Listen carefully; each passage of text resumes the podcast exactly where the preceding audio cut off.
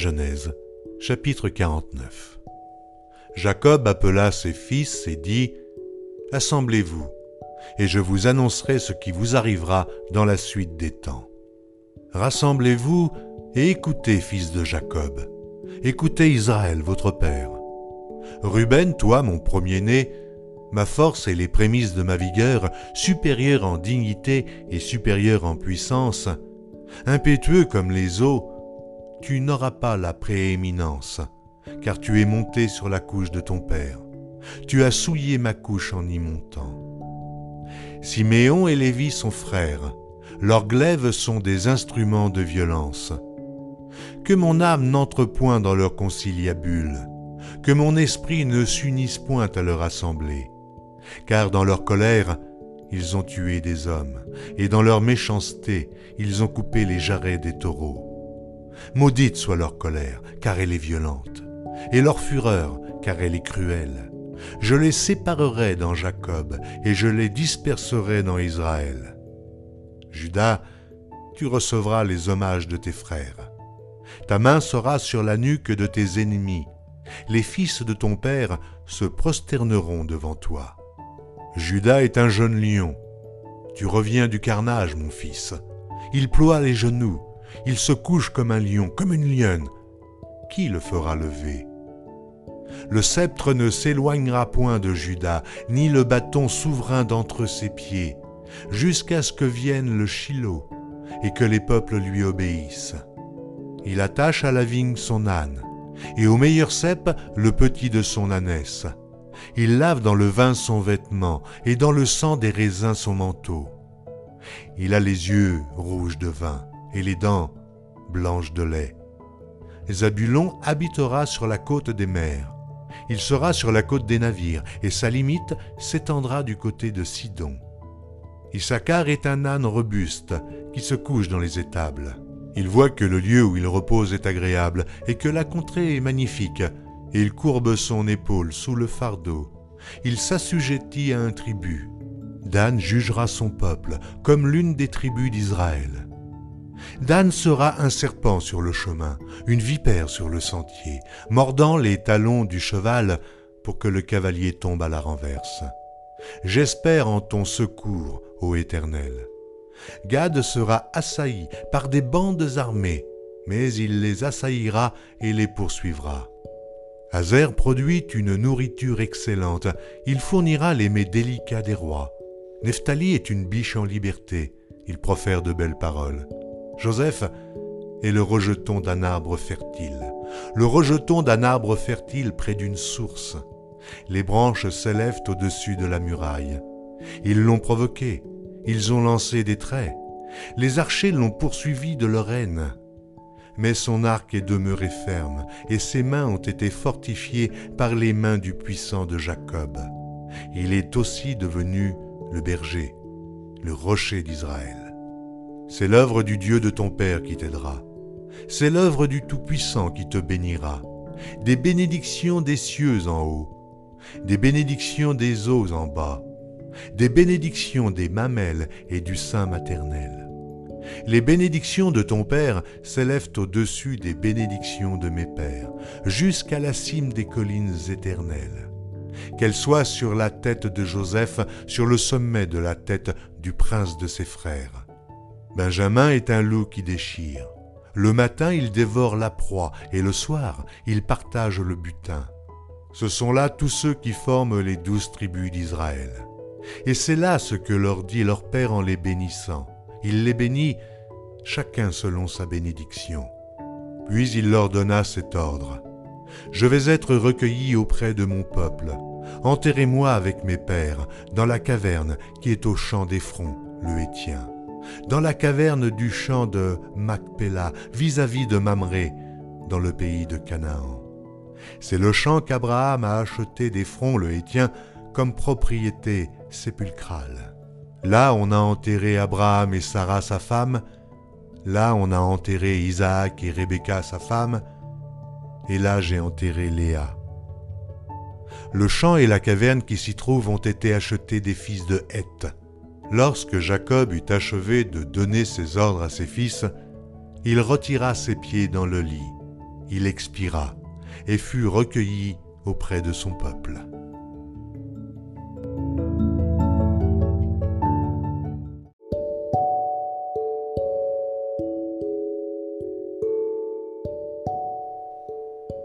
La Genèse, chapitre 50 Joseph se jeta sur le visage de son père, pleura sur lui et le baisa.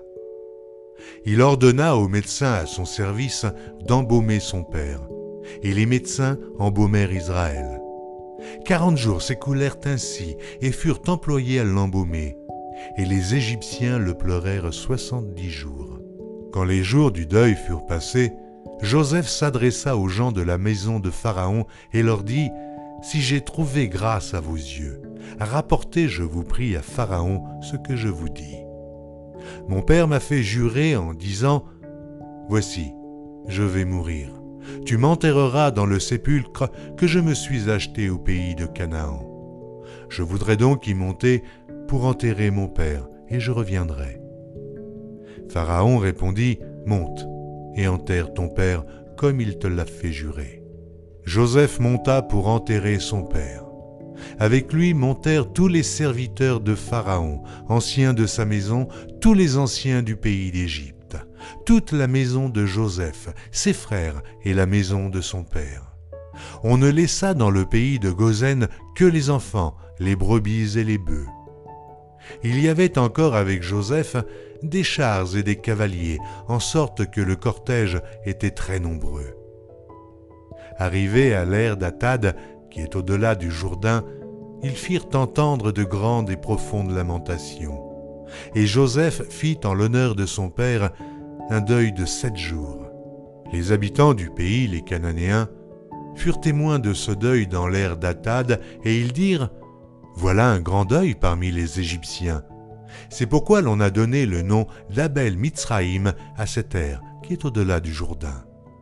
C'est ainsi que les fils de Jacob exécutèrent les ordres de leur père. Ils le transportèrent au pays de Canaan et l'enterrèrent dans la caverne du champ de Macpéla, qu'Abraham avait acheté des fronts le Hétien comme propriété sépulcrale qui est vis-à-vis de Mamré. Joseph, après avoir enterré son père, retourna en Égypte avec ses frères et tous ceux qui étaient montés avec lui pour enterrer son père. Quand les frères de Joseph virent que leur père était mort, ils dirent, Si Joseph nous prenait en haine, et nous rendait tout le mal que nous lui avons fait. Et ils firent dire à Joseph, Ton père a donné cet ordre avant de mourir. Vous parlerez ainsi à Joseph. Oh, pardonne le crime de tes frères et leurs péchés, car ils t'ont fait du mal. Pardonne maintenant le péché des serviteurs du Dieu de ton Père. Joseph pleura en entendant ces paroles. Ses frères vinrent eux-mêmes se prosterner devant lui et ils dirent, Nous sommes tes serviteurs. Joseph leur dit, Soyez sans crainte, car suis-je à la place de Dieu? Vous aviez médité de me faire du mal. Dieu l'a changé en bien, pour accomplir ce qui arrive aujourd'hui, pour sauver la vie un peuple nombreux. Soyez donc sans crainte, je vous entretiendrai, vous et vos enfants. Et il les consola en parlant à leur cœur. Joseph demeura en Égypte, lui et la maison de son père. Il vécut cent dix ans. Joseph vit les fils d'Éphraïm jusqu'à la troisième génération, et les fils de Makir, fils de Manassé, naquirent sur ses genoux. Joseph dit à ses frères, je vais mourir, mais Dieu vous visitera, et il vous fera remonter de ce pays-ci dans le pays qu'il a juré de donner à Abraham, à Isaac et à Jacob. Joseph fit jurer les fils d'Israël en disant, Dieu vous visitera, et vous ferez remonter mes eaux loin d'ici. Joseph mourut âgé de cent dix ans. On l'embauma et on le mit dans un cercueil en Égypte.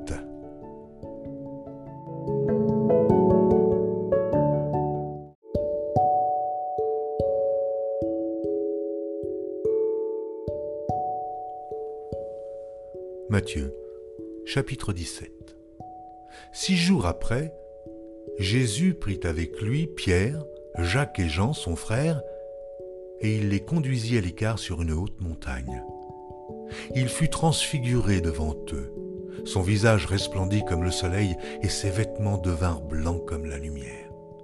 Et voici, Moïse et Élie leur apparurent, s'entretenant avec lui.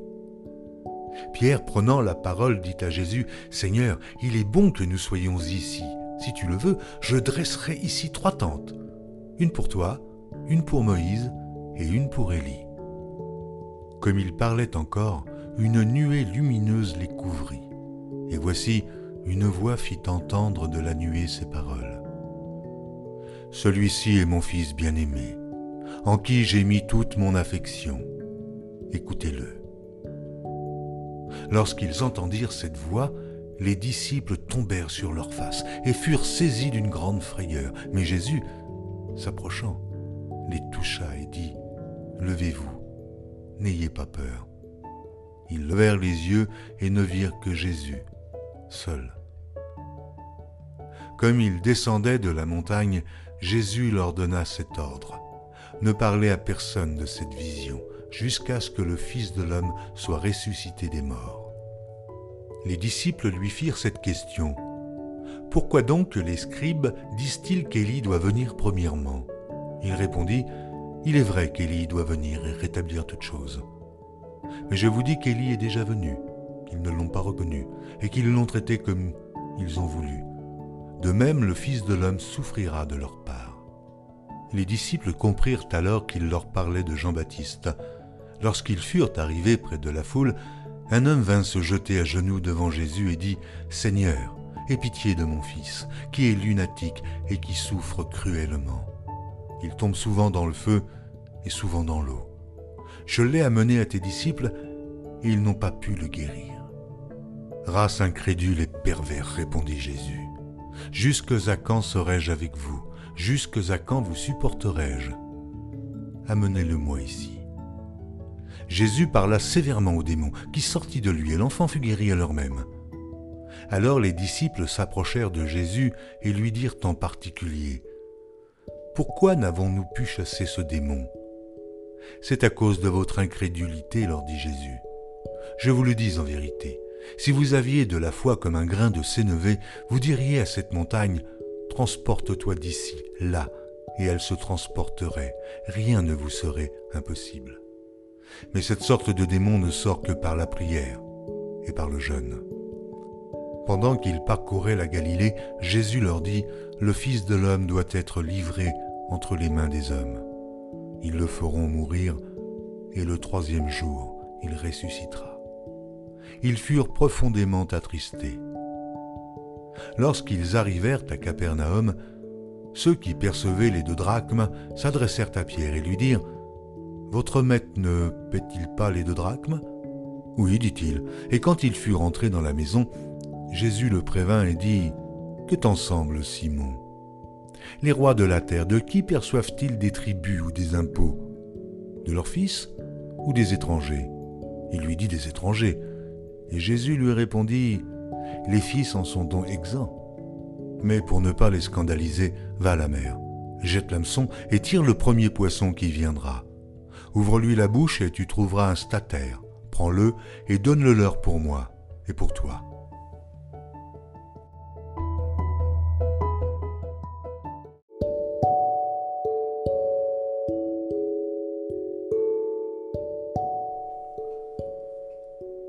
Matthieu, chapitre 18 En ce moment, les disciples s'approchèrent de Jésus et dirent Qui donc est le plus grand dans le royaume des cieux? Jésus, ayant appelé un petit enfant, le plaça au milieu d'eux et dit, Je vous le dis en vérité, si vous ne vous convertissez, et si vous ne devenez comme les petits enfants, vous n'entrerez pas dans le royaume des cieux. C'est pourquoi quiconque se rendra humble comme ce petit enfant sera le plus grand dans le royaume des cieux. Et quiconque reçoit en mon nom un petit enfant comme celui-ci me reçoit moi-même. Mais si quelqu'un scandalisait un de ces petits qui croient en moi, il vaudrait mieux pour lui qu'on suspendît à son cou une meule de moulin et qu'on le jetât au fond de la mer. Malheur au monde à cause des scandales, car il est nécessaire qu'il arrive des scandales. Mais malheur à l'homme par qui le scandale arrive. Si ta main ou ton pied est pour toi une occasion de chute, coupe-les et jette-les loin de toi. Mieux vaut pour toi entrer dans la vie boiteux ou manchot que d'avoir deux pieds ou deux mains et d'être jeté dans le feu éternel. Et si ton œil est pour toi une occasion de chute, arrache-le et jette-le loin de toi. Mieux vaut pour toi entrer dans la vie n'ayant qu'un œil que d'avoir deux yeux et d'être jeté dans le feu de la géhenne. Gardez-vous de mépriser un seul de ces petits, car je vous dis que leurs anges dans les cieux voient continuellement la face de mon Père qui est dans les cieux, car le Fils de l'homme est venu sauver ce qui était perdu. Que vous ensemble, si un homme a cent brebis et que l'une d'elles s'égare, ne laisse-t-il pas les quatre-vingt-dix-neuf autres sur les montagnes pour aller chercher celle qui s'est égarée? Et s'il la trouve, je vous le dis en vérité, elle lui cause bien plus de joie que les quatre-vingt-dix-neuf qui ne se sont pas égarés. De même, ce n'est pas la volonté de votre Père qui est dans les cieux qu'il se perde un seul de ses petits. Si ton frère a péché, va et reprends-le entre toi et lui seul. S'il t'écoute, tu as gagné ton frère. Mais s'il ne t'écoute pas, prends avec toi une ou deux personnes afin que toute l'affaire se règle sur la déclaration de deux ou trois témoins. S'il refuse de les écouter, dis-le à l'Église. Et s'il refuse d'écouter l'Église, qu'il soit pour toi comme un païen et un publicain. Je vous le dis en vérité, tout ce que vous lirez sur la terre sera lié dans les cieux, et tout ce que vous délirez sur la terre sera délié dans le ciel. Je vous dis encore que si deux d'entre vous s'accordent sur la terre pour demander une chose quelconque, elle leur sera accordée par mon Père qui est dans les cieux, car là où deux ou trois sont assemblés en mon nom, je suis au milieu d'eux. Alors Pierre s'approcha de lui et dit, Seigneur, combien de fois pardonnerai-je à mon frère lorsqu'il péchera contre moi? Sera-ce jusqu'à sept fois? Jésus lui dit, Je ne te dis pas jusqu'à sept fois, mais jusqu'à septante fois sept fois. C'est pourquoi le royaume des cieux est semblable à un roi qui voulut faire rendre compte à ses serviteurs. Quand il se mit à compter, on lui en amena un qui devait dix mille talents. Comme il n'avait pas de quoi payer, son maître ordonna qu'il fût vendu, lui, sa femme, ses enfants et tout ce qu'il avait, et que la dette fût acquittée. Le serviteur, se jetant à terre, se prosterna devant lui et lui dit, Seigneur, aie patience envers moi, et je te paierai tout. Ému de compassion, le maître de ce serviteur le laissa aller et lui remit la dette. Après qu'il fut sorti, ce serviteur rencontra un de ses compagnons qui lui devait cent deniers. Il le saisit et l'étranglait en disant Paie ce que tu me dois. Son compagnon, se jetant à terre, le suppliait, disant Aie patience envers moi, et je te paierai. Mais l'autre ne voulut pas, et il alla le jeter en prison, jusqu'à ce qu'il ait payé tout ce qu'il devait. Ses compagnons, ayant vu ce qui était arrivé, furent profondément attristés, et ils allèrent raconter à leur maître tout ce qui s'était passé. Alors le maître fit appeler ce serviteur et lui dit, Méchant serviteur, je t'avais remis en entier ta dette parce que tu m'en avais supplié. Ne devais-tu pas aussi avoir pitié de ton compagnon comme j'ai eu pitié de toi? Et son maître, irrité, le livra au bourreau jusqu'à ce qu'il eût payé tout ce qu'il devait. Et c'est ainsi que mon Père céleste vous traitera, si chacun de vous ne pardonne à son frère de tout son cœur.